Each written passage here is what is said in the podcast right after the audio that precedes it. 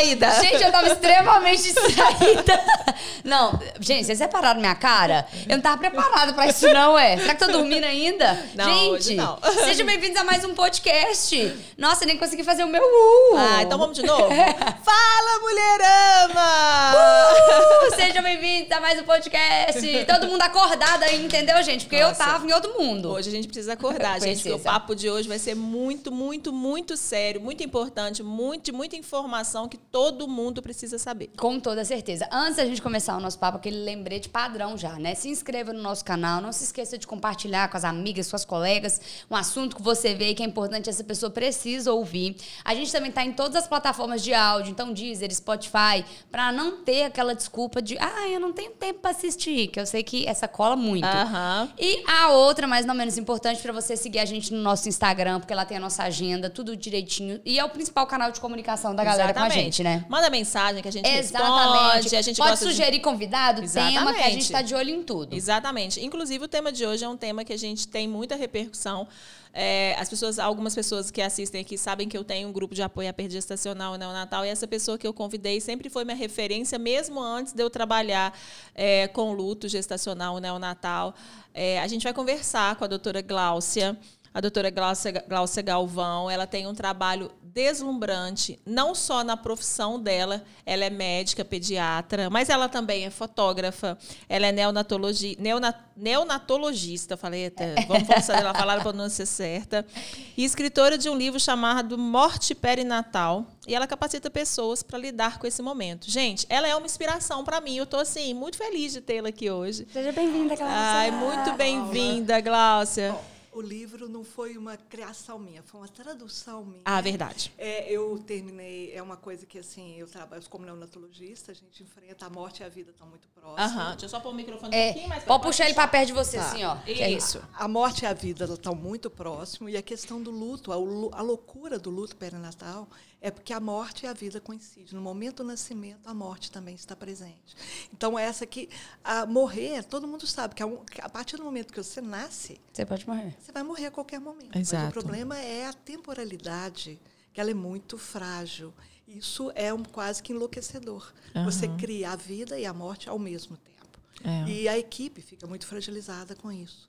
É, em, em 2021, eu terminei meu doutorado exatamente na perda gestacional, no tempo de luto do aborto, que é 22, a menores de 22 semanas. É mesmo? Porque o luto do aborto, ele não é reconhecido. Olha, Não. era apenas um aborto, era um bebê, porque esse bebê nasceu a partir do momento que ela começou, criança ainda, a brincar de boneca. Então, essa criança tem uma história. Ele pode ter um dia de idade gestacional, que é um bebê, ela já tinha nascido como mãe ali. E Perfeito. hoje, mesmo aquela mãe que não está conseguindo engravidar, ela é um luto, um luto perinatal, porque ela tem um bebê imaginário que não foi concretizado. Existe um luto da perda desse bebê. Tá? Então, o aborto a gente teve tra- trabalhando e surgiu muitas coisas importantes que apareceram. E nesse trabalho de luto, é, nesse processo, eu, eu consegui conhecer um grupo da França, o HPA. HPA quer dizer amor incondicional. E em 94, o luto ficou, é, como é que fala, o aborto ficou legal na França. E mesmo com o aborto legal, eles começaram a ver o sofrimento dessas mães nas maternidades. E foi chamada, então, a equipe de psicólogos para atender essas mães. E, a partir daí, surgiu esse grupo de trabalho, que é o HPA, que faz um trabalho maravilhoso. E eles hoje têm assim, vários locais de acolhimento no, no mundo inteiro. Em 2014, tinha 20 anos da experiência deles. Eles fizeram um simpósio sobre os 20 anos desse trabalho. E aí eu tive a oportunidade de autorização de fazer a tradução do simpósio de 20 anos. Ah, Ai, que lindo. Então, isso é uma tradução desse simpósio do trabalho da HPA de 20 anos. Que maravilhoso. E, e nesse meu trabalho de doutorado, surgiu algumas coisas que eu queria hoje colocar. É, a questão do luto paterno também no aborto. Né? É. Glaucia, a gente vai falar sobre todos os temas com muita calma, porque eu acho que esse tema a gente precisa ser falado. E é engraçado que as pessoas. é, a gente fala sobre isso. Você falou, você já começou o programa de uma fala brilhante. Que eu postei a, até há pouco tempo no coach, falando assim sobre o aborto, ser, a, a, perda gestacional ser considerado perda só quando está acima de 25 semanas. Perdas de primeiro trimestre, as pessoas viram para a mãe e falam assim: ah, isso aí é muito comum. Exatamente. Ah, você está sofrendo, mas ele nem era um bebê. Uhum. São falas assim que aquela mãe ela não tem tempo nem de processar que a perda dela é a perda de um filho, né? Ela ainda se culpa de estar uhum. tá sofrendo. O mais sim, impressionante sim. é isso. Eu vejo mães assim com relatos assim da culpa de estar sofrendo porque tiveram uma perda de primeiro trimestre. E você falou uma coisa brilhante, assim, o bebê não é concebido somente no momento ali que ele está dentro de você. A mãe, quando ela está brincando de boneca, ela já se projeta mãe muitas vezes, né? A mulher, né, quando está brincando de boneca, ela já se projeta mãe. Então, assim, esse luto que ela passa, seja com um dia ou seja com 40 semanas, é um luto que deve ser olhado e respeitado, né? É um luto como qualquer outro. Uhum. É um uhum. filho que perdeu. E esse luto é invisível para a sociedade. Exato. Esse é que é o problema. E o luto é no corpo dessa mulher. A pelve dela dilatou, os seios aumentaram, ela teve mudanças corporais. Então, ela sabe que teve essa perda fisicamente também. Não é só no emocional. Né? Perfeito. E, e com isso, o pai, como ele não teve a perda no corpo dele, eles não consideram a perda psíquica. O pai no aborto, ele não tem direito nem ao dia do aborto para ficar com essa mãe. Isso é uma questão que a gente está lutando pela lei para que a gente consiga isso, pelo menos um dia. Porque se a mãe perde acima de 22 semanas, ele tem os cinco dias. Uhum. Mas se abaixo de 22 semanas, semanas, ele não tem ele não tem direito estar com ela. É, é uma situação ele não tem que direito não é nem de acompanhar não é, ela. Não é dado o valor, né, do, do de reconhecido, é exatamente. É Totalmente descartável. Isso. Naquele intuito, é justamente de fazer com que seja o mais rápido possível, né? É, a gente já que comentou a gente esqueça, isso aqui. né? Exato. Quanto mais rápido for, quanto isso. menos valor talvez você uhum. dê para aquele para aquela situação, mais rápido ela vai esquecer. E a gente sabe que não, que os processos também precisam ser vividos, né, Glaucia? Assim, é, eu falo muito isso nos acolhimentos, assim, cada processo que você vai passar agora, ele precisa, ele é importante para a sua vivência. A mãe, aquela família, aqueles pais, ele, pai, ele vai ter aquela vida para sempre, sabe? Eles vão continuar vivendo assim para sempre, não, eles vão continuar tendo uma vida.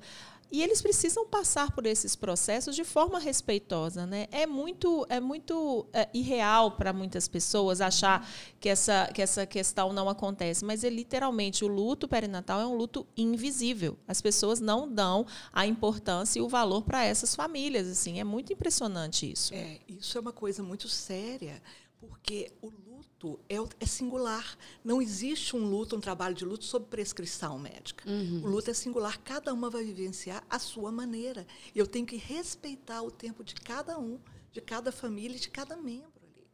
E a gente tem que entender que o profissional também sofre. E é uma outra coisa, Paula, muito séria, porque o profissional da saúde ele foi muito preparado para trabalhar a vida e não Exato. a morte. Sim. Então, grande parte dos profissionais que não estão preparados, quando tem uma perda, eles rejeitam essa mãe ou chegam a agredir, de certa forma, essa mãe como uma forma de defesa.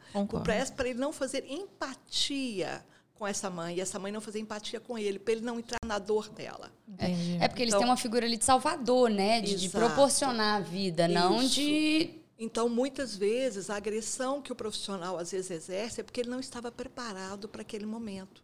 Então, ele prefere que ela não faça empatia com ele.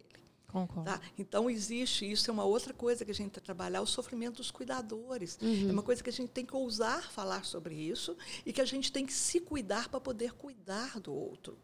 Tá? Então, no simpósio da HPA, eles falam muito isso. Tem um capítulo enorme sobre como cuidar para nós cuidarmos do outro. Tem até uma, uma colocação aqui rápida, deixa eu ver se. Esse eu... é o livro da Glaucia. Glaucia, onde que a, a gente encontra hoje o livro para vender? Tem na Amazon? Não, onde não, que está? A gente não tem lucro sobre ele, Paula. Então, o que fez o seguinte: quando a gente conseguiu a tradução, a, o preço de Xerox ficava muito caro. Uhum, então, a gente conseguiu, com o pessoal da Langage, da Érica Parlato, que a gente conseguisse uma impressão com custo mais barato. Então, a gente conseguiu fazer cada impressão por 20 reais. Sim. E aí o que, que a gente faz? A gente passa por 40, por quê? Com 20, a gente paga esse, com 40 vai para uma caixinha para novas edições ou para uhum. doar para aquelas pessoas que não podem, para as instituições que não podem pagar. Entendi. Então não existe lucro sobre isso. Uhum. Ou então para enviar para o interior. Então nós conseguimos inicialmente é, produzir 300, esgotaram já tinha dinheiro na caixinha para fazer mais 300. Uhum. E desses segundos 300, esses 600, nós temos ainda 40, mas já estamos lá com a caixinha organizada para continuar mantendo. Então, o objetivo é exatamente preparar as equipes para essa vivência. Sim. Tá? Então, a gente, você pode fazer o contato comigo, quem quiser, que eu passo e a gente a gente Ou vai deixa- deixar as informações. também, se você a quiser, gente vai deixar gente as faz. informações pra, pro- do contato no Instagram da Glaucia tem, as redes da Glaucia vão estar passando aqui ao longo do programa. E é, e é fantástico assim a gente ter a possibilidade de aprender através de um grupo já que está há anos trabalhando com esta Isso. vivência né, da, da, da morte, do acolhimento às perdas, Isso. seja ela qual for em relação à perinatalidade. a, a né? capa no, no da França não tem a capa. Nós fizemos a capa nossa brasileira e foi o Samuel, né, o Gabriel Nascimento, que é marido da Carol Rossetti, que fez a capa para a gente. Foi uma Lindo. capa muito delicada. Então, as pessoas vão te mostrar a capa aqui, uma ausculta de, uma, de um útero aqui pelo Ah, ultrassom. sim, sim. Sim. A questão da... O, o profissional perde a face, ele não tem expressão facial, porque cada um vai ter a sua Aham. Aham. levando para o ultrassom para confirmar a perda, né? dando a mão a essa mãe, um lato perdendo sentido, uma máscara, e mostrando que existe um profissional também atrás dessa máscara em luto. Uhum. Né? E aqui a foto, como a Paula faz, a mãe na, na- no colo com o bebê, Sim. e a- eu como fotógrafo fotografando e dando essa foto e despedindo da mãe. Aí eu queixei para o Gabriel, falei, Gabriel, cadê o pai? Sim. Ele falou assim, mas você não falou que o pai normalmente não tem nem direito ao dia? Eu falei, mas eu queria o pai na capa. Mas eu quero, eu quero já começar. capa. Aí ele faz e coloca atrás, na contracapa. É, nós tínhamos um fotógrafo no início Ai, do lindo. século aqui no Brasil. Era o Chichico Alckmin, que era um fotógrafo muito importante em Diamantina. Na época ninguém tinha celular para bater foto. Uhum. Ele tinha um estúdio fotográfico e todo enterro de criança passava na porta do estúdio. E esse caixãozinho entrava, ele fazia a foto para doação para essa família. Entendi. E a Fundação Orça eh, levou isso há pouco tempo, essa exposição enorme dos, dos trabalhos de Chico Alckmin, aqui no Palácio das Artes. Foi em janeiro, se eu não me engano, de 2020, pouco antes da pandemia, Sim. essa exposição. Então, ele fez aqui uma, uma coisa gráfica da, da- de uma das fotos do Chico Alckmin. Que lindo. Que Muito lindo. legal. Então, se colocando o pai, aqui a mãe não está, porque a mãe deve ter ficado no Sim. hospital, o pai com a família junto, fazendo a despedida desse bebê. Maravilhoso. Muito Então, legal a assim, ideia de já trazer o pai justamente para vir quebrando esse paradigma, Esse de ser tão paradigma. comum a ausência dele nesse momento. momento. E não é uma ausência, é uma ausência física. Exato. Ele está em sofrimento. Sim. E muitas vezes no aborto, por exemplo, ele está pondo em risco o profissional, porque ele não está em condições emocionais de trabalho. Pode Sim. não ser no corpo dele, além da presença com a mãe, que é fundamental. Então, no meu, no meu trabalho doutorado, a gente conseguiu uma publicação internacional muito boa, num artigo, colocando a dor vista por as mulheres e vista por eles. Então, elas vendo, elas relatando a dor que elas viam no marido e a, a relatando a dor da ausência da, deles na maternidade, solicitando isso. É bem, é muito importante. Né? Muito legal. É maravilhoso. A Glaucia, você trabalhou, você, você- você trabalhou durante anos na parte de neonatologia, né? Eu, eu continuo trabalhando, eu trabalhei é, até antes da pandemia, eu trabalhei na maternidade Odete Valadares durante 35 anos, né? E no início da pandemia, como eu sou já, eu não sou nova mais, né? eu tenho meus quase 64 aí anos, então a gente, eu tive que sair para, eu não pude ficar na linha de frente. Então, com isso, eu aposentei no Odete, continuo dando suporte. Eu vou lá fazer fotos para eles, acompanho os casais, mas na linha de frente lá não, eu continuo dando, fazendo plantão, mas na maternidade Santa Fé. Legal. Aí Mas- dando aula na Faminas, né? Mas como que você veio com essa. é, a gente vai falar sobre tudo, mas como que você veio com essa, essa questão da foto? Co- Como que essa, essa vivência dessa realidade que você tinha ali dentro da maternidade, dentro da neonatologia, que é isso que a gente fala, assim, né? A, a vida e a morte, elas estão muito perto, né? Como que isso surgiu, essa vontade sua, assim, de fazer, começar esses registros para essa família, assim? O que, que você sentiu de necessidade para fazer esse trabalho? É a importância de registrar que aquela criança existiu e que a família pudesse vê-las. Eu tive o que me despertou para o tema do doutorado foi um, um- exatamente um caso que eu tive no Odete. Eu estava de plantão, eu dava sempre plantão nas quartas-feiras. Eu estava de plantão e uma mãe que tinha ficado lá internada por dois meses tentando segurar um bebê. Era um bebê de 20 semanas ainda. Ela entrou em trabalho de parto rápido e o neném nasceu. Aham. E esse neném, a família não tinha visto, não deu tempo do marido chegar, da filha. eu perguntei para ela se eu poderia fazer a foto para ela. E a gente fez uma foto muito bonita. Esse neném foi embora de mão uhum. dada com ela, porque ele era inviável, incompatível com a vida. Uhum. Mas nós tivemos o direito de colocar sobre ela uhum. e fazer essa foto com ela, rezando, conversando com ele na despedida dele. E eu falei com essa mãe que ela poderia voltar para buscar fotos se ela quisesse. Sim. E ela volta daí, a gente imprimiu a foto, deixou.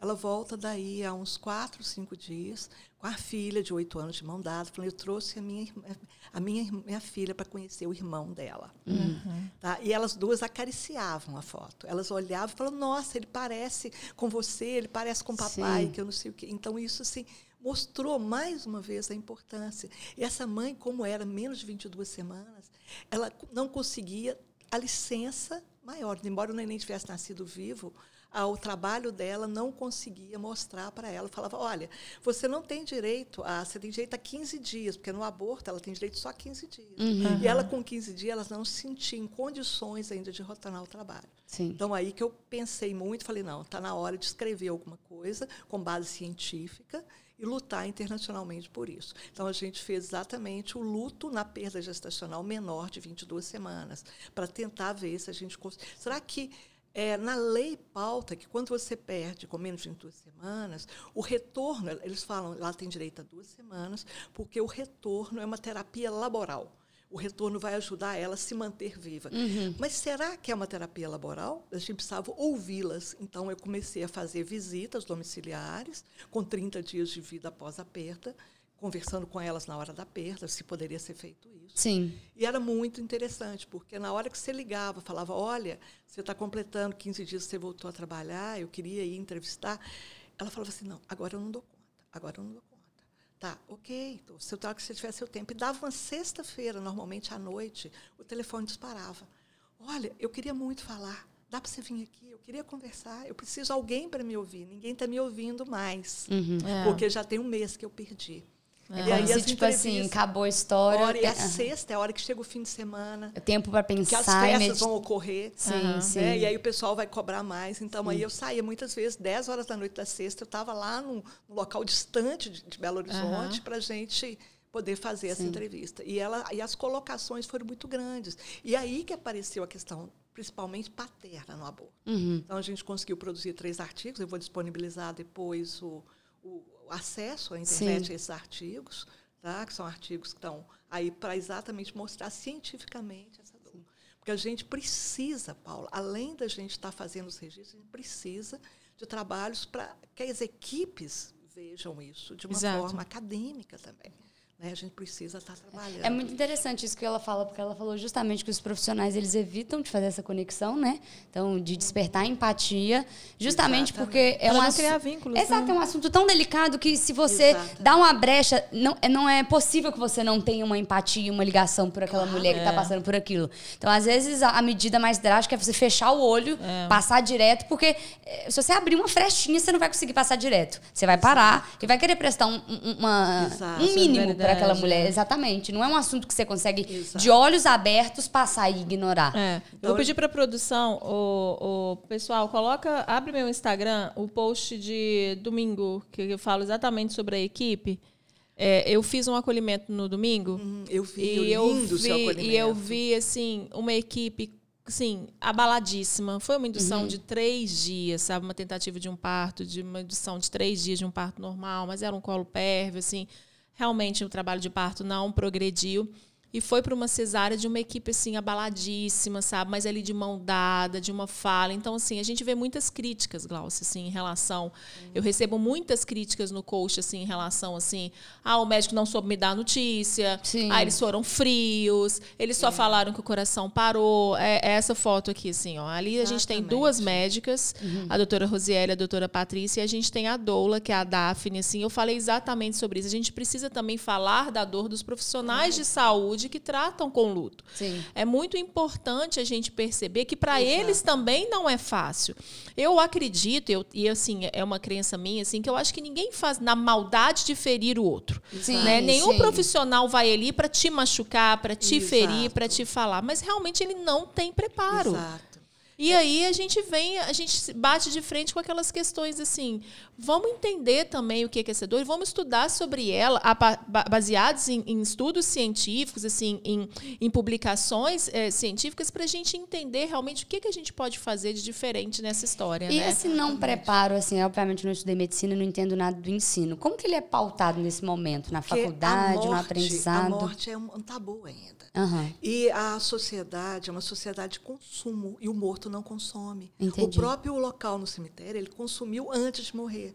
Então, o luto hoje, ele é evitado. Uhum. Então, antigamente, falava assim, fulano morreu. Passava a ser uma coisa natural. Hoje Entendi. morreu, quem que é a equipe que estava cuidando? Uhum. Não é possível, esse menino morreu com 400 gramas, mas eu estou vendo aí na internet falar que tem menino de 300 que sobreviveu. Sim. Então, quer dizer, existe uma culpabilização. A morte, é, Elizabeth Kubler-Ross foi a primeira médica da tanatologista que falou da morte. Ela fala que a única coisa que, a partir do momento que você nasce, que você tem certo, que um dia você vai morrer. Uhum.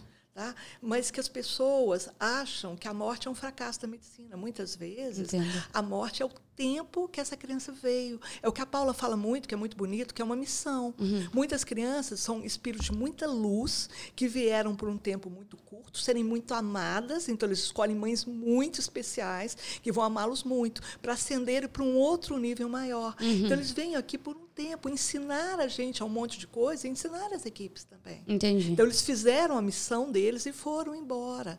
Né? Mas a gente tem que entender isso. Com certeza. E não, e não achar que a morte é um fracasso da medicina. Uhum. Tá? É. Muitas vezes. Pode, pode tirar pessoal. Depois a gente coloca outras coisas. O- já, deixa no Insta do coach também, que eu quero depois O- o mostrar. Paulo, então, eles colocam aqui alguns dados que eu acho muito importante para o profissional, que falam observar sem avaliar, dizer os seus sentimentos sentindo, dizendo eu, o profissional, expressar sua necessidade sem mencionar a ação e pedir sem exigir.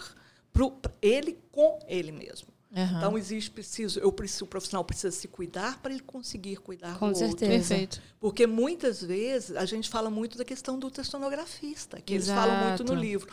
O ultrassonografista, ele muitas vezes tem um bebê em casa, está com a esposa grávida, ele não conhece aquela família, aquela família chegou ali para um ultrassom convencional, normal, rotina, carregando a né? avó de rotina, e na hora que ele coloca lá o aparelho, ele vê que o bebê está morto, ele ele tem um impacto muito grande, ele não pode expressar isso facialmente, porque a paciente está olhando o rosto dele. Aham. Aham. E ele precisa comunicar isso. Vocês já pararam para pensar o sofrimento desse profissional? Com também? toda certeza. Imagina Tá. a apreensão a cada pessoa É, que é, entra dentro para fazer o exame. Exatamente, tá? Então, é uma coisa, é, uma- é um processo muito que tem que ser trabalhado Uhum. e reconhecido. Então, essa dor ela tem que ser reconhecida de cada um, desse pai, dessa mãe, dessa família, porque não é só uma mãe, você tem um. Quando nasce um bebê, nasce um pai, nasce uma eu mãe, nasce uma isso. avó. é. Uma madrinha, um tio, É, eu falo muito isso. Isso, sim. né? E tem uma charge da Mafalda muito linda, tá até lá na- slide, depois a gente pode passar, que a Mafalda Ah, vira mandar. e fala assim: mãe, por que, que eu tenho que te obedecer? Uhum.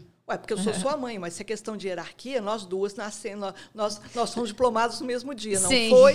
Quer dizer, mostrando isso. Então, esse bebê, ele existiu, Sim. ele nasceu. Existe uma dor, existe um tempo, e o luto tem o tempo de cada um. E agora, existe algum dado de, por exemplo, é, da- do reflexo disso na equipe médica? Não, porque exatamente não se falava. Entendi. Então, isso é que a gente precisa hoje. Porque se tem muito do reflexo na mãe, né? Por exemplo, que demora, às É. vezes o processo não é respeitado, isso é muito doloroso, às vezes dura até o Isso. tempo maior do que deveria se ela tivesse vivido aquele momento, e se existir esse dado reverso. É, e o pai, e a equipe sempre é culpabilizada e não acolhida. Sempre. Então, isso que a Concordo. foto da Paula é muito bonito, esse acolhimento da equipe. Então, nós temos que dar as mãos. Sim. Tá? Para a gente poder trabalhar juntas. Sim, Nós sim. precisamos nos abraçar numa resiliência para dar conta de dar suporte para essa mãe. Então, a gente também tem que trabalhar o que que é o luto para nós, o que que é a morte para nós, o que que isso representa. Porque senão nós não vamos dar conta. E a gente tem que ter clareza que a gente fez o máximo. A gente fez, pôs a cabeça no travesseiro e dormiu. Nós fizemos o máximo. Sim, e o sim. que é o máximo para cada um? É uma coisa muito individual. Com Sim, certeza. né? Então a gente tem que estar trabalhando e pensando como equipe de acolhimento e acolhimento a todos que estão envolvidos. A própria Paula, se ela não for acolhida, como é que ela vai lidar com isso? Ela de- lida com a vida e a morte. Né? Então ela sai de um parto, Né? E, ao mesmo tempo, ela entra, às vezes, para fazer uma despedida. Ah, isso é muito comum. E, assim, é, eu até postei essa semana, assim, a gente está é, eu não sei se agora, que como a gente fala mais, uhum. Glaucia, assim, e graças a Deus a gente tem as redes sociais também que podem levar mais voz a mais lugares, espalhar essa mensagem. Você começou um trabalho há anos atrás, assim, e, e, e, infelizmente, assim, era uma coisa muito boca a boca e muito interna, assim. É, hoje a gente tem as redes sociais que a gente consegue espalhar essa mensagem mais. E eu não sei se é através dessas mensagens que as demandas estão chegando mais, mas, Glaucia, diariamente eu recebo mensagem para eu fazer o acolhimento. É, e esse acolhimento é um acolhimento voluntário, né, que eu faço é, em relação a, a, esse trabalho. E é cada vez mais as pessoas estão estão percebendo a importância de serem acolhidas também, sabe? É porque as, as, histórias são transformadas com pequenos detalhes. Uhum. Você falou uma coisa bonita e importante assim, em relação à missão, e é isso que a primeira fala quando eu chego numa, numa acolhida, as pessoas sempre perguntam: ah, mas como é que você faz e tudo? Ali a gente não é só fotógrafo, assim como você não é só uhum, a pediatra, a gente é exato. é uma a gente é um todo. A gente chora também, a gente se envolve naquela história. Eu tive a oportunidade de fazer um acolhimento de uma amiga da Glaucia que trabalha com uhum. isso, com, com, com os bebezinhos também. A gente vai falar um pouco sobre isso. Assim, a equipe estava transtornada, a médica não estava muito abalada. E a primeira fala que eu chego é, para essa família fala assim: olha, não é uma punição né?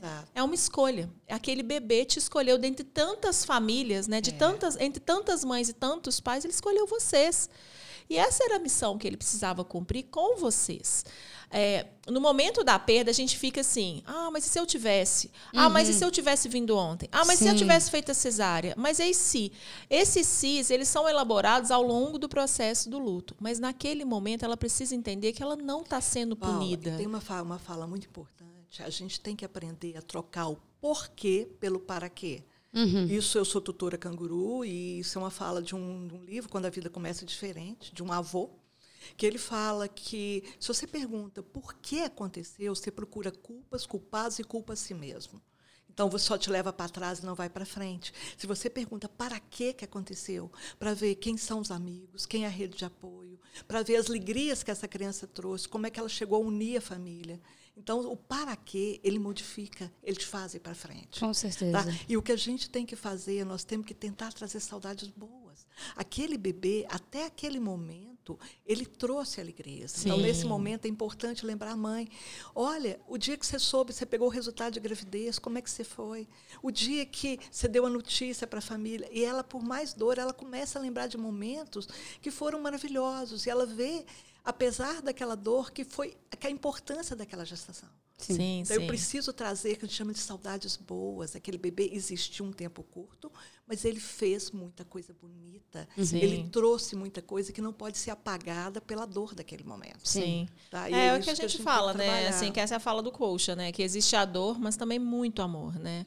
É outra essa. coisa, se essa mãe está com dor, essa família está com dor, se existe o luto, é porque essas pessoas estão vivas. Uhum. Se elas tivessem morrido, elas não estavam passando luto. Então, existe vida quando alguém tem luto. Um luto. Com certeza. Então, é um sinal de vida olha estar só, essa é a fala da Mafalda, gente. Tá vendo? Olha. Eu tenho que fazer isso, porque eu sou sua mãe, se é, é questão, questão de, de título, eu sou sua filha. filha. Nós... Eu, no mesmo dia, não foi? Essa do IP amarelo, passa ela para gente, por gentileza. Isso aqui é do querido Rubem Alves, que ele fala que é importante deixar memórias, é o que a Paula faz com as fotos. Então, ele fala, escrever é meu jeito de ficar por aqui. Cada texto é uma semente. Depois que eu for, eles ficarão. Quem sabe se transformarão em árvores torço para que sejam IPs amarelos. Que lindo, que lindo. Tá, o Rubem Alves é muito interessante e tem uma fala do Miyakoto, que é o Mia, é um moçambiquenho, né? Que para nós é uma referência hoje um ícone na Europa. Desce um Sobe, é, a, a aqui do Mia, essa foto aqui de baixo do É Essa aí é muito importante, a morte absoluta é do Manuel Bandeira, para vocês verem há quantos anos as pessoas lutam por isso. Uhum. Manuel Bandeira fala: morrer sem deixar um sulco, um risco, uma sombra, a lembrança de uma sombra em nenhum coração, nenhum pensamento, em um epiderme, morrer completamente, que um dia ao lerem o nome do papel pergunte quem foi, mas morrer mais completamente ainda, sem deixar sequer esse nome. Sim. Olha só a é. importância. É. Né? E hoje, mesmo no aborto, você tem direito a uma certidão de nascimento. Uhum. Foi uma tese, de um doutorado, de uma, de uma, juí- de uma pessoa do direito do Nordeste, né? Hoje você tem direito a É, fazer a colocar, certidão porque antes nome. era RN de fulano, agora né? não. Era era era era, é, fula- era, era o nome da mãe, não tinha o nome do bebê. É isso. E isso eu lembro de eu, de, eu, de eu de chegar a conversar com algumas mães de falarem meu filho não pôde ter um nome. Exatamente. Ela tem que nomear, mesmo que seja anos Exato. depois. Se ela não nomeou naquela época, Uhum. a gente pode trabalhar depois. O luto ele não tem tempo. Uhum. Eu queria o seguinte daquele Volta, slide volta que você estava lá. Volta lá, por favor. O seguinte, que é do Miyakoto. É o de baixo. É o de, de baixo, baixo, de baixo. esse. Esse. Os mortos não morrem quando deixam de viver, mas quando voltamos ao esquecimento. Ao fim e ao cabo, só existe um verdadeiro suicídio. Nós estamos exatamente no setembro amarelo. Deixar de ter nome, perder entendimento de si e dos outros. Isso é de um livro do Mia que chama Antes do Nascer do Mundo. Tá? Então, isso, esse trabalho de foto que a Paula faz, da lembrança, desse pingente, são exatamente mostrar que existiu.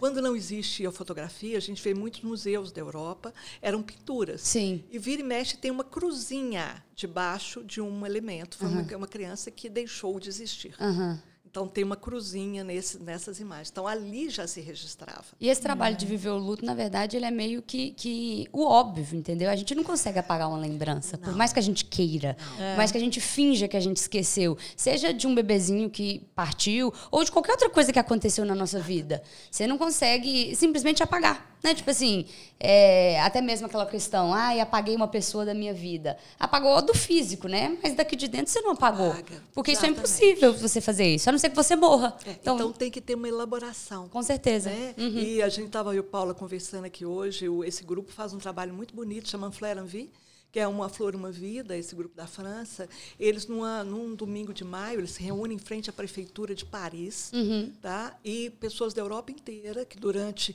que já tiveram uma perda e que não tiveram como despedir dessa perda, eles se inscrevem. E nesse dia eles chegam já com a inscrição pronta, recebem uma flor representando essa criança. Tá? E essa flor, ela, elas vêm com a família.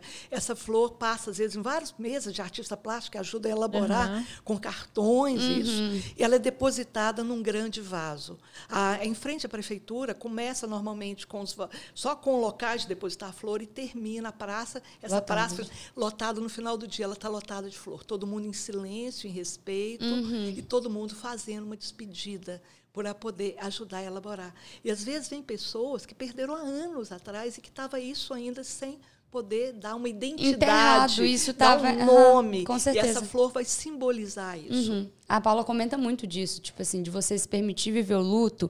É, vai durar, às vezes, um tempo ali, do que se você tampar ele anos depois, você ainda vai estar com aquilo latente. Se você vai estar se Exato. despedindo de uma coisa que foi há 20, 10 anos atrás. E é muito delicado isso, como neonatologista, que muitas vezes você vê no- na caderneta, assim, gesta 4, Aham. tá? É P1A3. Quer dizer o quê? Que ela teve três abortos, que é o primeiro bebê vivo. Aham. Aí você fala assim, nossa, que bom. Se ela não trabalhou o luto dos outros, vai ser esse o momento. E ela vai... Se ela não for trabalhada, isso é muito delicado. Porque ela ou vai cuidar em excesso com medo de perder, Com e ela vai super proteger, esse envolvimento não vai ser bom. Aham. Ou ela vai terceirizar essa criança com medo dela não ser competente o suficiente.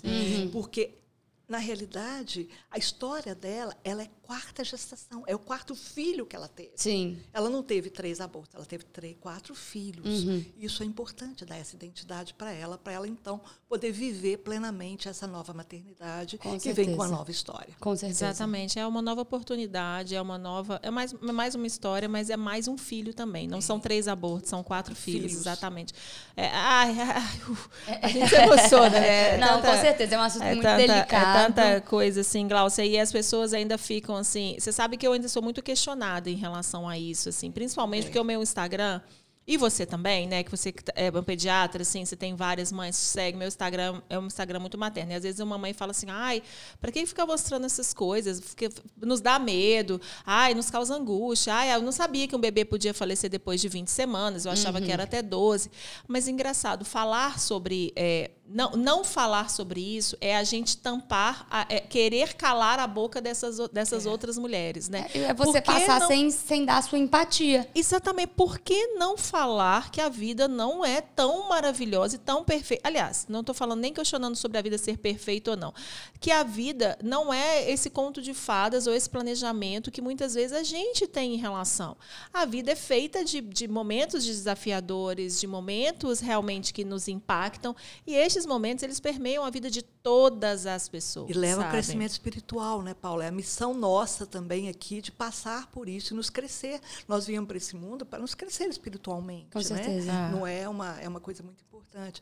E aí eu queria aproveitar exatamente o que a Paula falou, de falar da questão do leite da doação Isso de é leite das mães importante. enlutadas. Isso é muito sério, porque é, isso apareceu muitas vezes, inclusive foi na minha pesquisa que apareceu um desses casos, quando a gente começou a preocupar com isso, que é uma mãe que tinha perdido com 19 semanas, e ela coloca, gente, é, não me perguntaram se eu queria doar. Uhum. Facharam a minha mama. Eu pedi a Deus um filho e leite. O filho eu perdi, mas o leite eu tinha. Eu tenho coisas vivas. Uhum. Se, eu, se querem que se doa, órgãos estão se lutando pela doação, por que, que eu não podia doar o meu leite? Uhum. E, inicialmente, a norma da Anvisa, ela falava, nos bancos de leite, que você poderia doar a partir do momento que não prejudicasse a doação do seu filho. Sim, sim. E esse filho não está vivo, então ele não era considerado pelos bancos de leite.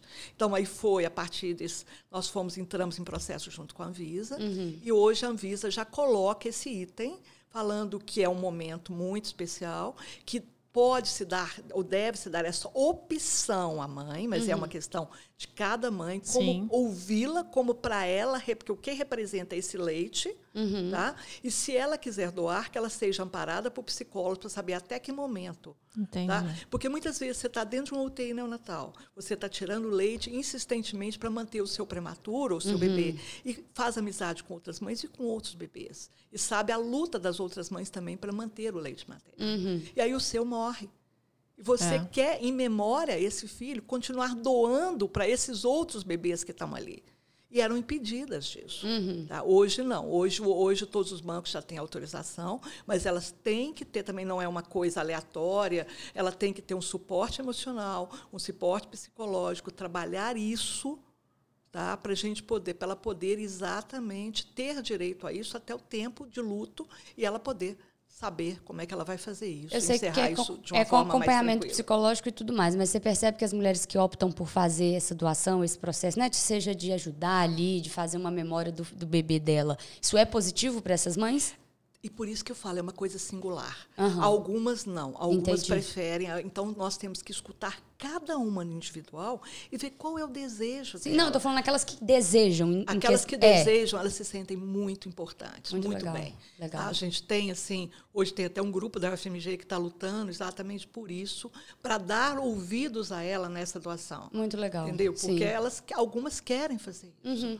É uma ah, forma é. dela atravessar o luto. luto atravessar Exato. o luto trazendo vida. Com certeza. E é algo que jorra. Uhum. Né? Então, a gente fala muito, né, que o pessoal fala, o leite, não, não podemos chorar pelo, pelo leite derramado. Sim. Então, nós, não, nós temos que, às vezes, para secar essas lágrimas, nós temos que deixar esse leite fluir. Uhum. Muito legal. Ah, então é, é a, a, gente tem o Berlândia, não sei se você conhece, a Natália Mundim. Mundim ela e ela entrou, ela entrou com recurso, ela buscou, ela perdeu a filha dela, a filha dela Elis. Isso, é. E ela era uma gestação e a menininha dela partiu na, no momento uh, do nascimento. Uhum. E ela fez essa luta interna lá é lei Elis, lá é, já tem uma e lei aí agora já tem uma municipal, lei né? municipal, chama Lei Elis, justamente para fazer Isso. esse amparo à perda gestacional e para essa questão da doação de leite, porque ela falou, eu queria é, ajudar outras pessoas com uma coisa que estava em mim, que a minha filha sim, me trouxe. Sim. E ela fala, é, é lindíssimo, assim, a, as falas. Eu já fiz uma live com é, a Natália, a gente está junta nessa busca. E é assim, é uma opção dela, ela quis. E ela é. teve uma resistência absurda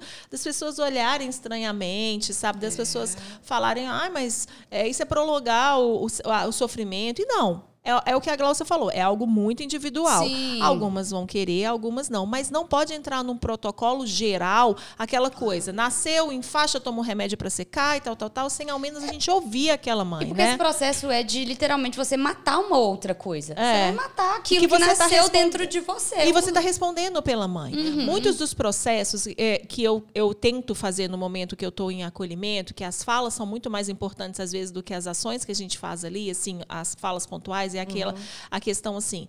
É, Ai, quando ela chegar lá, a gente já vai ter desmontado o quartinho, por exemplo. Ai, quando, quando ela chegar lá, gente, aí eu vejo, assim, às vezes, as conversas assim, gente, vamos tirar, então, as coisas, as roupinhas, já vamos guardar, para quando a mãe chegar, não ter lá. Aham. Não, ela não quer apagar a imagem do filho dela, não quer apagar essa memória tão rapidamente. Muitas vezes a gente quer acelerar esses processos na intenção de falar assim, ah, então se ela não vê nada, ela não vai sentir a dor. Muito pelo contrário. Talvez se ela não vê nada, ela vai achar que ninguém enxerga aquela dor dela. Com Então, assim, não tentem acelerar os processos. Às vezes as pessoas desmontam o quarto, tiram tudo. Quando a mãe chega, ela toma aquele outro impacto de falar assim. Poxa, será que ele existiu mesmo? Elas começam a se questionar da própria existência, Existência daquele desse bebê. Uhum. E eu, eu vejo isso, eu falo assim, os processos eles precisam ser vividos, eles são doloridos, ninguém está tirando assim a questão da dor assim que você vai sofrer, que é dolorido sim, mas eles precisam ser vividos. Ela precisa também que as pessoas enxerguem que aquele bebê dela e que, que, que constata que aquele bebê dela existiu, sabe? Que ele tinha uma roupinha. E Porque ele quando foi amado, ele É. foi preparado, amado. ele foi acolhido, ela, Exato. ela sonhou, ela criou, ela, ela conversou com ele. né? Se parar pra pensar, é tão cruel isso, logo no ato da perda, porque muitas das vezes essas mulheres vão pra casa e elas demoram meses, até anos, pra desfazer o que ela fez em casa. É, Então, uma exatamente. roupinha, uma mala, um quarto que ela montou. No hospital eles fazem assim, depois quando chega em casa vai estar lá. Porque não era o desejo dela É. ter tirado aquilo, ela nem estava pronta para aquilo tão rápido. Você vê casos até de pessoas adultas, né? Quando falece um ente sim. querido, às vezes você, Você fica ali com as ser coisas da pessoa até. tempo. É, Mas ele, o adulto, ele deixou uma história. Sim. Mesmo que tire os objetos, Sim. ele deixou uma história. E mesmo que ele Alves deixou a história, coloca. tem gente às vezes que não tira nem os objetos, não está pronto para aquilo, não está apto E para aquilo. esse bebê também deixou uma história. Isso é certeza. que é importante. Mesmo que ele viva um dia, ele tem uma história. Sim. E essa história é aquilo que falou. Ele teve um nome, ele teve uma história, ele tem Uhum. um planejamento. É, eu, numa, numa roda do coxa, é, uma mãe é, já era um filho é, adulto, assim, ela estava acompanhando uma pessoa e ela falou assim, ah, é, eu não estou tirando a dor. Ela falou, ela falou assim, eu não estou tirando a dor das, das mães que estão aqui, que não viram seus filhos, que perderam. Mas eu tive, eu perdi meu filho com 18 anos. Então a dor de uma mãe que conviveu, que tinha planos assim para um, um filho de 18 anos, é maior do que a dor de vocês. E aí um pai era um pai, que é muito difícil os pais irem no- aos encontros do coach. O pai virou e falou assim: Você teve a oportunidade de viver com seu filho 18 anos. O meu filho me deu a oportunidade de viver com ele 39 semanas. Então, assim, os mesmos planos e as mesmas histórias que você tinha para o seu filho, eu tinha para o meu. E é exatamente isso, sabe? Quando nasce um pai e uma mãe, nasce uma, uma, uma questão assim. que eu- o- aí esse pai falou brilhantemente: os mesmos sonhos que eu tinha, esse pai era assim, os mesmos sonhos que eu tinha quando ele estava na barriga, eu vou ter. Quando ele fizer cinco anos, eu vou, eu vou, eu vou falar com ele. Será que agora ele já começou a jogar futebol? E eu vou ter as mesmas preocupações, só que eu não vou estar do lado dele. A gente vai estar vivendo essa, a gente vai estar fazendo essa vivência um pouco afastado, mas os mesmos sonhos, tudo que eu planejei para ele, eu vou continuar eh, tendo aqui, eh, mas ele infelizmente não estando comigo, né? É, eu continuo sendo pai mesmo É. com o céu de distância, quando é um dos Sim. temas né, do, da- do luto paterno que eles É. falam. Né? Isso é muito importante. Reconhecer, eu tive uma mãe que também teve uma perda, ela já perdeu uma criança maior, num acidente, e ela falou comigo, quando ela tentou de novo, ela falava assim, a melhor profissão que eu tive na vida foi ser mãe. Uhum. Eu quero ter essa profissão de novo. Eu quero sentir ser mãe. Eu continuo sendo mãe dessa, Uhum. mas eu quero continuar com esse processo. E aí ela, ela fez uma adoção maravilhosa. Que linda. Tá, e continua assim, então estão muito bem, a família está muito bem. E essa criança que é adotada, ela reconhece também a criança. Legal. O nome ela sabe que é uma história, são histórias que vão se construindo juntas. né? É isso mesmo. Então são É, eu tenho uma história, a gente até entrevistou a Débora, ela, ela adotou uma a Kissy, Sim, que é uma criança Aham. africana, linda, e ela teve uma perda gestacional também.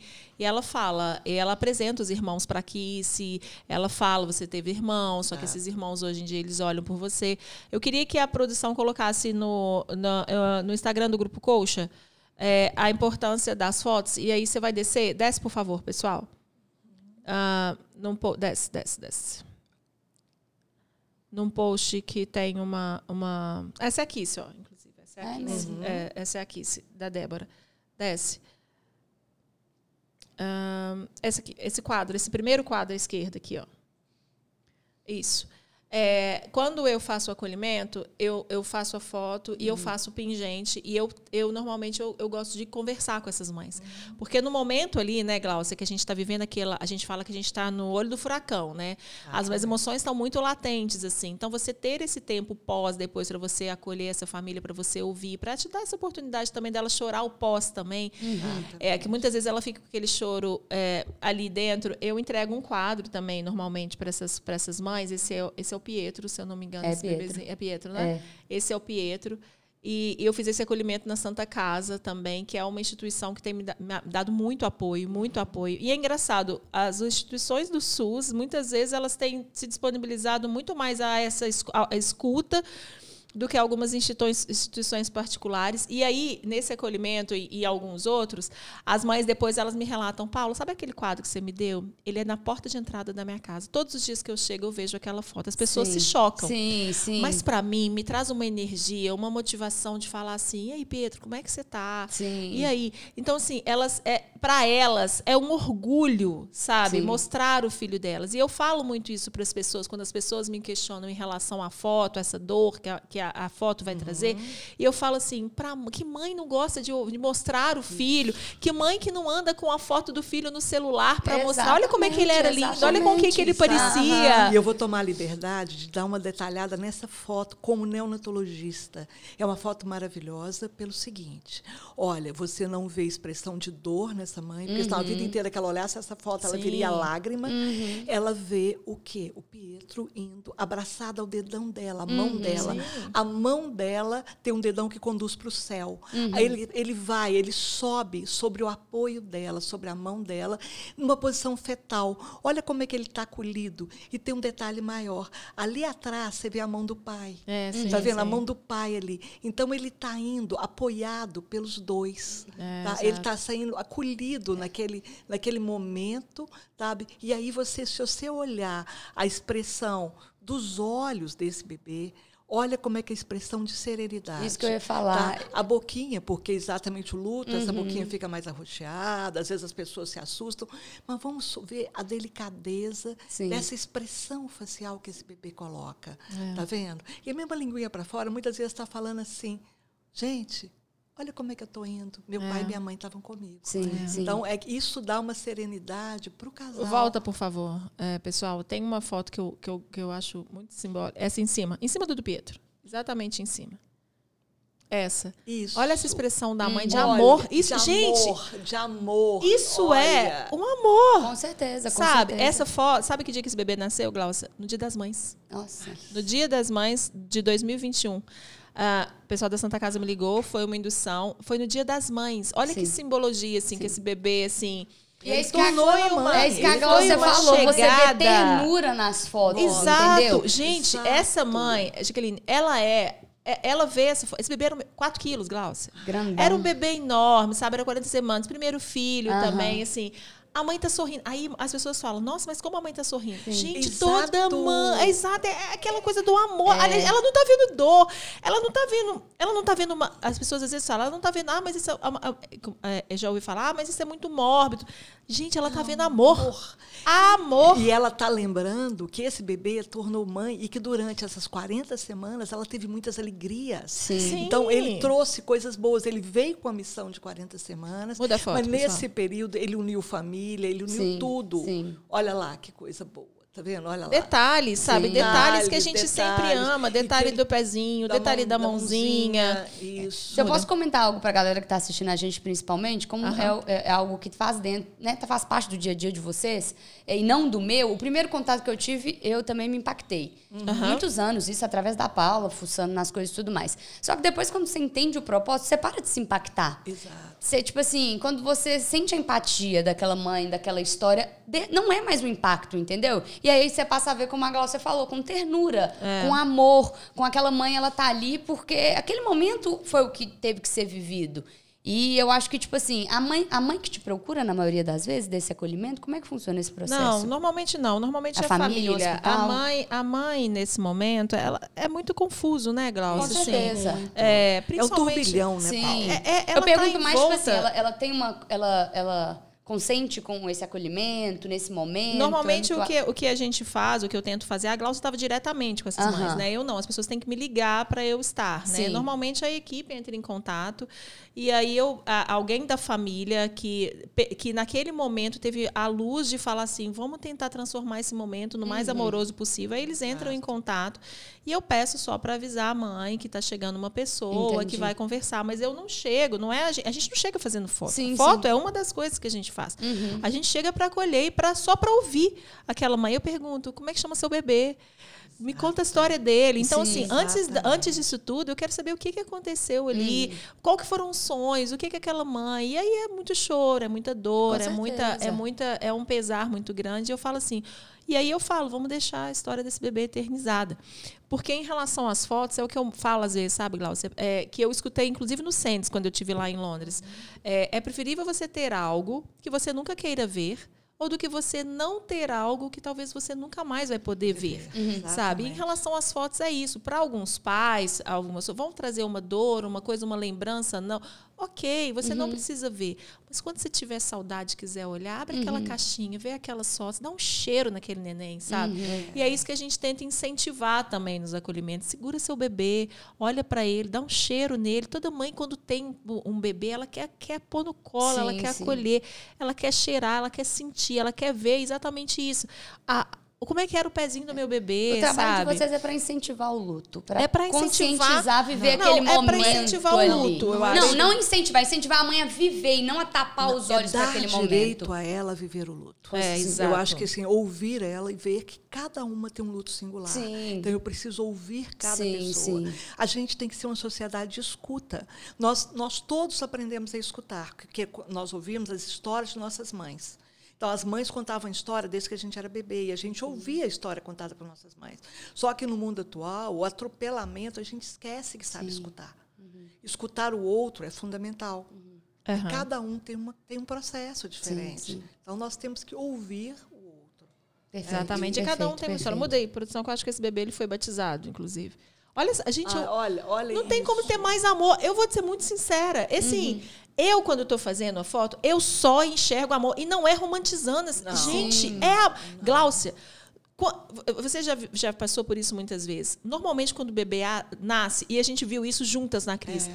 não, não tem uma sensação de serenidade? As Uma pessoas paz. normalmente não choram, Ana. Aham. No momento que a mãe está com o bebê no colo, às vezes ela não chora.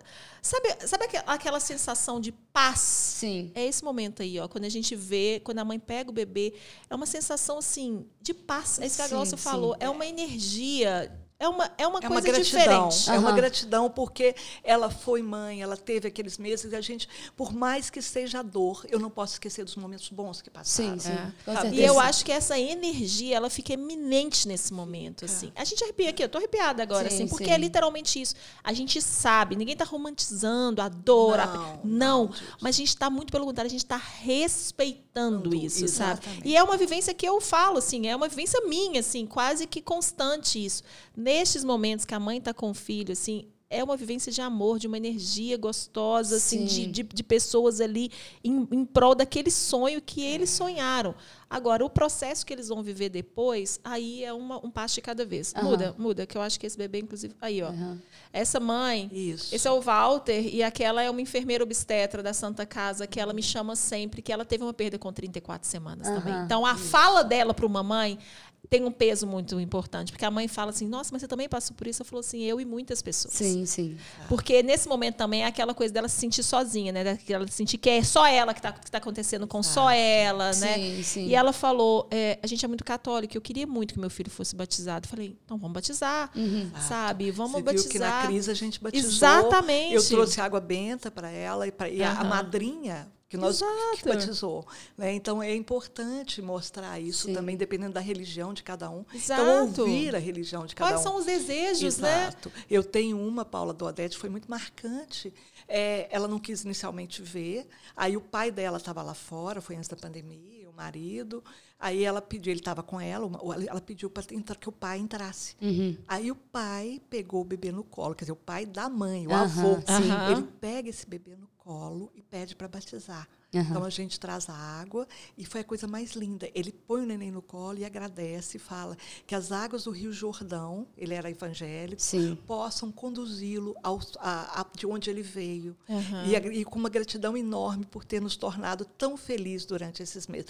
Quando o avô fala isso, a mãe olha para ele e fala assim: Papai, traz ele para mim. Uhum. É. Aí o avô entrega para a mãe essa Nossa, foto. lindo, é. Olha que coisa linda. Então, quer dizer, a partir do momento que esse avô pôde viver esse luto e pôde viver esse momento, ele autorizou a filha também a fazer isso. Aham. Então, existe uma história transgeracional que a gente tem que respeitar, Sim, que a sim. gente tem que trabalhar. Com certeza. Sabe? Então, assim, foi muito bonito esse acolhimento. E aí ele vira, é porque eram gemelares, um tinha vivido, morrido e o outro, esse morreu e o outro viveu.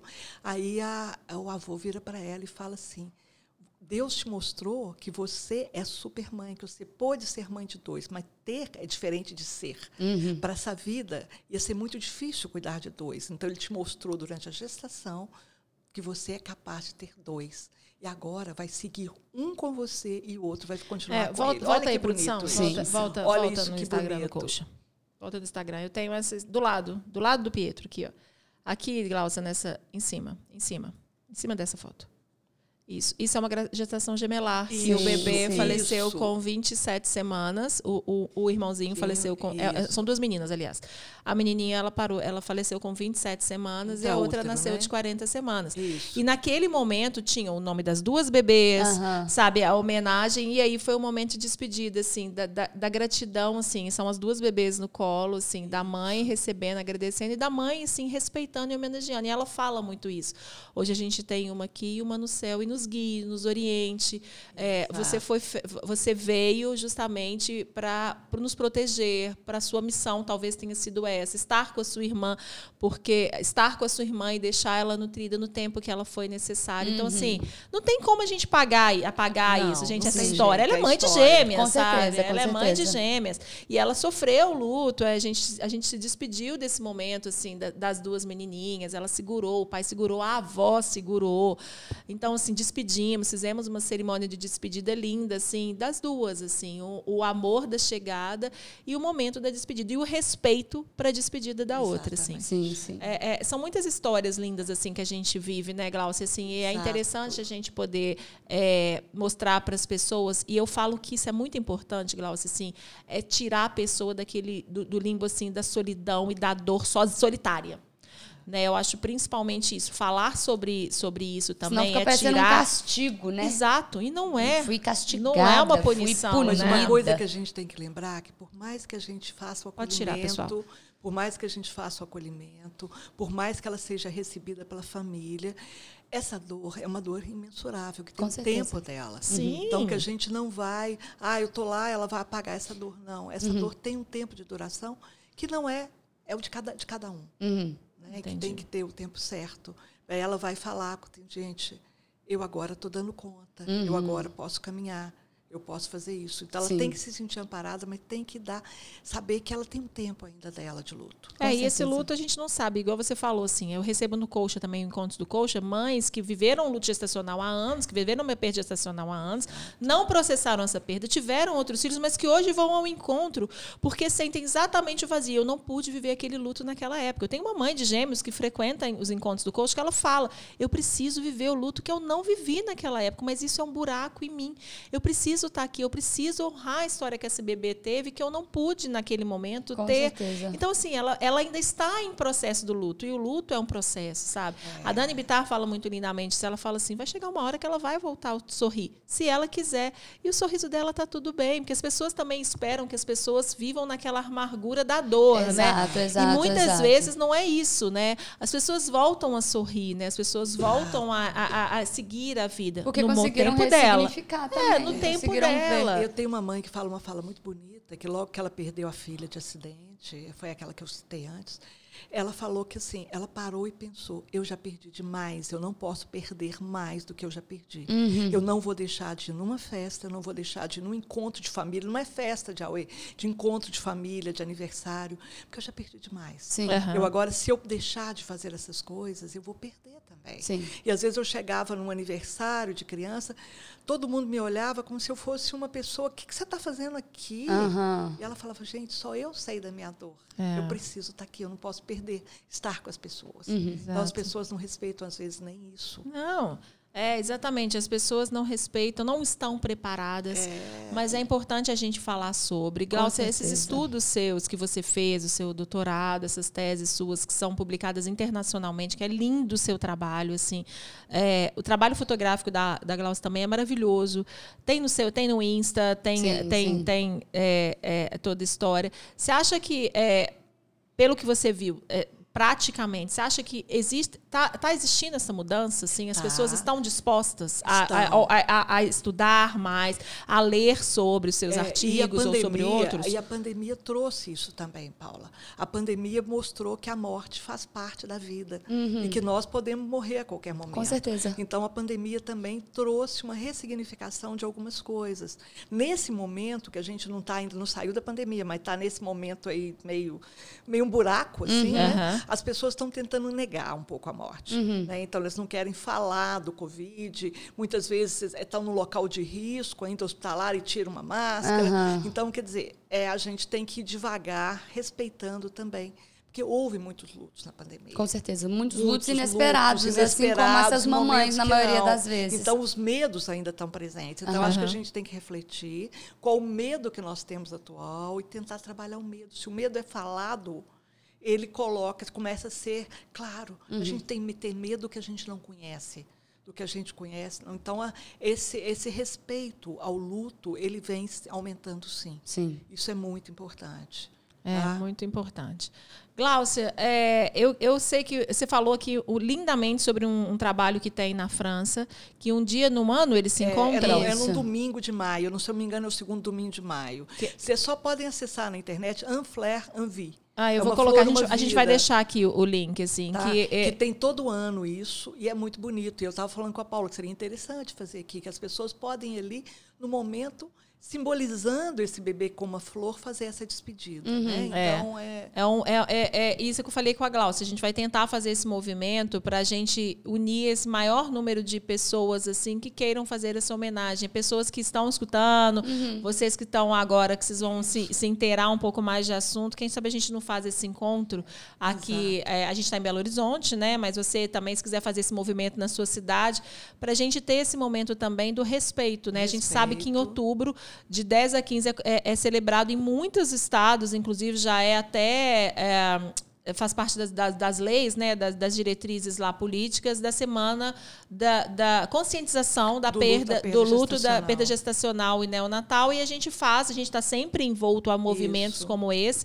e são importantes essas datas simbólicas também, justamente para a gente dar visibilidade, Isso né, que eu ia Glaucia? Falar. Um gente- movimento como esse é, é- é, obviamente, para as pessoas que perderam, mas é mais de conscientização Sim, mesmo. pra- pras Pra todo mundo que tampa os É. olhos para esse é assunto. essa conscientização do profissional. Exato. Eu, tô- eu dou aula na Faculdade de Medicina lá da Aham. Faminas e a gente vê o medo que o estudante de medicina tem. Ele Com não foi certeza. preparado para a morte. Com certeza. Então a gente tem que mostrar para ele que a morte faz parte da vida. Ele tem que fazer tudo para que a morte não aconteça por um erro. É. Mas que a morte ela faz parte Eu comentei isso com a minha humanas. irmã essa semana, que ela tá formando e ela vai, lu- relutou, lutou, relutou, mas vai pra pediatria e pra obstetrícia, coisa que eu já sabia desde o início, né?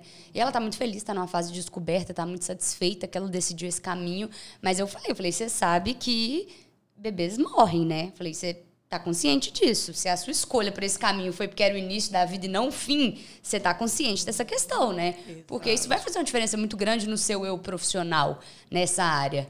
E aí é uma coisa que ela tenta desconversar, mas ela pegou e falou que no hospital que ela trabalha, que ela já atua, já Isso. tem alguns movimentos a favor, né, dessa conscientização. Isso. E que por mais que é um assunto que todo mundo quer tapar os olhos, né, eu falei que fique de lembrete, se Exato, relembre sim. que os bebês eles é, no próprio manual do Ministério da Saúde do canguru uhum. tem um capítulo exatamente de, de, dessa questão. Sim. Quando a gente faz o treinamento do, do, das pessoas para serem tutoras canguru uhum. e para disseminar isso no hospital, a gente tem um treinamento também presencial de uma hora fazendo essas sobre a morte. Uhum, legal, tá? muito interessante. É importante. Tá lá, então, é só buscar o Ministério da Saúde, é, Manual Canguru, que vocês vão achar lá. Uhum. Vocês vão achar, tem esse capítulo. É, é muito importante. Ai, Glaucia, eu amei conversar com Ai, você. de bola. É assim, é, eu, eu, me inspiro muito em você, assim, no seu trabalho como um todo, assim. É, você é uma médica, poderia estar muito tranquilamente é, cumprindo lindamente o seu papel como pediatra, mas você quis mais. Você fez a diferença na vida de centenas e milhares de pessoas que, que passaram nas suas mãos ao longo desse ano. Eu me inspiro muito em você, assim. A gente fala muito de grupos internacionais que têm um movimento, mas aqui em Belo Horizonte tem a honra de ter você. Você também com esse trabalho maravilhoso, a Daniela, o pessoal da Sentir Mulher, é. Juliana Parada. Eu acho que a gente está cada vez unindo mais Isso. mãos nesse trabalho. Uhum, com certeza. Tá, a equipe das tutoras, a própria Cris, que nossa querida Cris, que trabalha tanto ajudando as mães, que também teve essa vivência agora, recente, que nós estávamos falando, é. uhum. exatamente mostrando para ela né, que como é que ela pôde ter alegrias também, uhum. que ela pode é. também continuar esse trabalho, simbolizando vida, é. né? Sim. A Cris teve uma perda que eu, eu pude acolher com a Glaucia, era também a primeira filha dela, e a Cris falou lá, a gente estava falando dessa, dessa importância das roupas e tal, e ela falou, quando ela pegou a menininha dentro do colo, ela falou, tenho tantas roupas que você não vai usar, uhum. tenho tantos sonhos que a gente não vai viver juntas, mas vai, minha filha, vai, se essa foi sua missão, não. sabe, vai, isso. eu te entrego. Então é isso, sabe, assim, é, é, é, é muito, é muito do, é, é de muita dor, Ana, Sim, assim, com certeza, assim, é de muita dor, assim, mas... O, o Paulo, eu tenho uma foto muito que foi muito é, que eles bateram de mim fazendo a foto. Uhum. Uma foto muito significativa, que foi uma foto próximo do Natal, em novembro, de uhum. um bebê que estava indo, estava na incubadora, e a, gente, a mãe estava fazendo a despedida, e ele ainda assim, era um bebê que estava muito frágil. E a gente bateu essa foto, eu fui bater a foto. É, bater a foto. E as pessoas bateram do celular atrás de mim batendo a foto. Uhum. E é impressionante quando você olha a foto que eles fizeram. Uhum. A foto, a incubadora está iluminada. Uhum. Sabe, assim, iluminada. Então a mãe coloca depois, para mim, manda essa, essa colocação e a gente fala: olha, é o presépio. Estava uhum. ali a mãe, o pai e a criança, Sim. Jesus indo também. Uhum. Aquele momento foi muito especial. E ela fala e ela elaborou isso de uma forma muito bonita, sabe? Então a é. gente tem que ter esse respeito e o tempo de cada um. O nosso tempo também como profissional, gente. Com toda então vamos respeitar quando vocês acham que um profissional está agredindo. Será que ele estava preparado para aquele momento? Exato. Será que nós não temos que lutar, então, também pela preparação? Então, os uhum. objetivos, quando eu fiz essa tradução desse simpósio, foi exatamente preparar um pouco cada profissional. Até porque se é. os profissionais estiverem cada vez mais preparados, vão ser mais Exato. histórias ressignificadas, Exato. respeitadas e ouvidas, com certeza. E isso tem ampliado muito, sim, né? Sim. A questão da perinatologia e o cuidado paliativo, vamos assim, porque é um cuidado paliativo, cuidar de uma mãe que perdeu o bebê é um cuidado sim, paliativo. Sim, sim, tá? Então, é, isso tudo hoje tem ampliado cada vez mais. Tá? Então, nós estamos tendo já é, vários hospitais trabalhando, vários grupos trabalhando com esse cuidado paliativo. Uhum. Então, é importante demais esse respeito. É perfeito, é importante, perfeito. é importante o respeito para aquela família, para aquela história. É importante demais a gente ter respeito por esses bebês que partiram.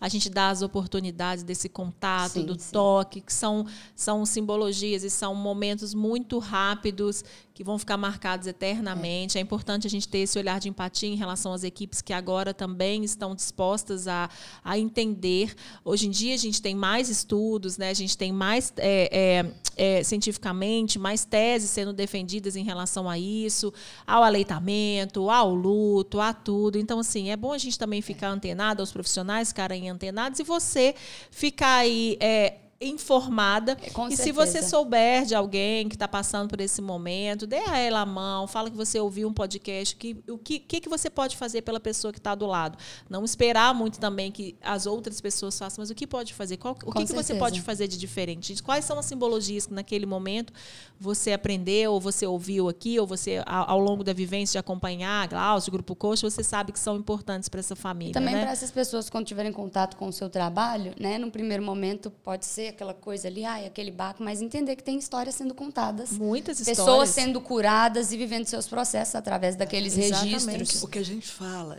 que naquele momento é uma ferida aberta. Aham. Uma ferida, ela pode virar uma cicatriz. A Com cicatriz certeza. vai estar sempre ali, Aham. mas ela vai virar uma cicatriz. Vai estar fechada. Ela vai estar fechada. É, tá? exato. Uhum. Uma ferida aberta dói. Uma cicatriz é uma lembrança, mas ela não dói mais. É um Ela assunto que todo mundo quer correr e mais. evitar, mas Exato. quanto mais então, que a aberto gente estiver. consiga fazer que essas feridas abertas se transformem em cicatrizes. Com toda certeza. Apagá-la, nós não vamos conseguir. Jamais. Porque ocorreu esse evento, a cicatriz está ali. Uhum. Mas que essa cicatriz seja olhada sem dor física. Perfeito. Exatamente. Muito bom. Ah, essa foi a mensagem. É essa. que essa cicatriz seja olhada sem ser uma dor física, né? Exatamente. Que ela marca fique, que as lembranças fiquem, Fiquem. que os sonhos fiquem. Até porque uma ferida aberta só piora, né? É, exatamente. e traz mais doenças, né? Aham, E traz mais exatamente. doenças, né? Exatamente. E aí vira uma bola de neve. Então vamos nos apoiar, vamos criar uma rede de apoio importante.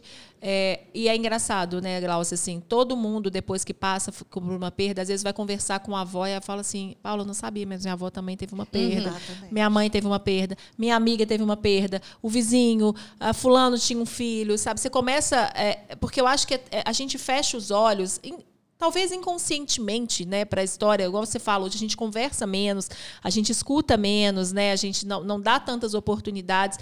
E aí, quando você tem uma vivência, é igual, igual quando você está grávida, você não começa a enxergar só grávida na rua. Exato. Quando você passa por uma perda, você fala assim, gente, mas o fulano também teve. Nossa, mas naquela época que eu encontrei com você, então você tinha acabado de passar por um aborto, e é isso. Às vezes, a- às vezes tem histórias muito parecidas com a sua, assim, do seu lado, e que você, naquele momento, também fechou os olhos, sabe? Sim. Então, se não vamos fechar os olhos para o que está acontecendo, vamos nos apoiar, vamos criar uma rede de apoio, porque a gente realmente precisa disso para viver. Perfeito. Né? Vamos fazer essas cicatrizes ficarem sendo. Vamos fazer essas feridas virarem cicatriz o quanto. é, ma- é, com mais cuidado possível, né? Vamos cuidar desses machucados aí, né, Glaucia? Eu te Mas- agradeço exato, esse foi carinho, ótimo. essa atenção, né, da gente estar aqui dando essa, dando nesse momento, né, que nós estamos aí em setembro, entrando em outubro, né, Exato. fazendo essa conscientização cada Perfeito. vez maior. Exatamente isso. Nós vamos fazer muitos movimentos, vou sempre divulgar aqui.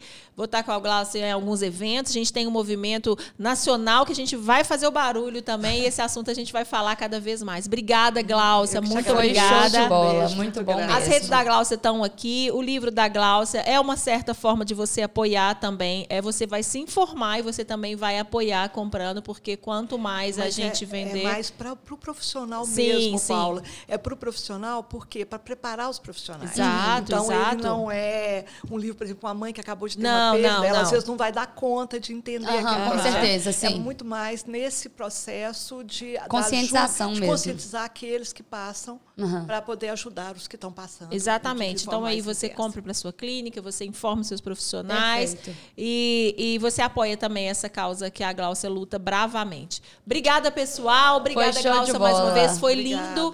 Foi lindo. Vou compartilhar muito lá no coach e a gente precisa levar essa mensagem. Obrigada, viu, amor? Nada. Até o Obrigada. próximo Agradeço. podcast. Tchau, pessoal. galera.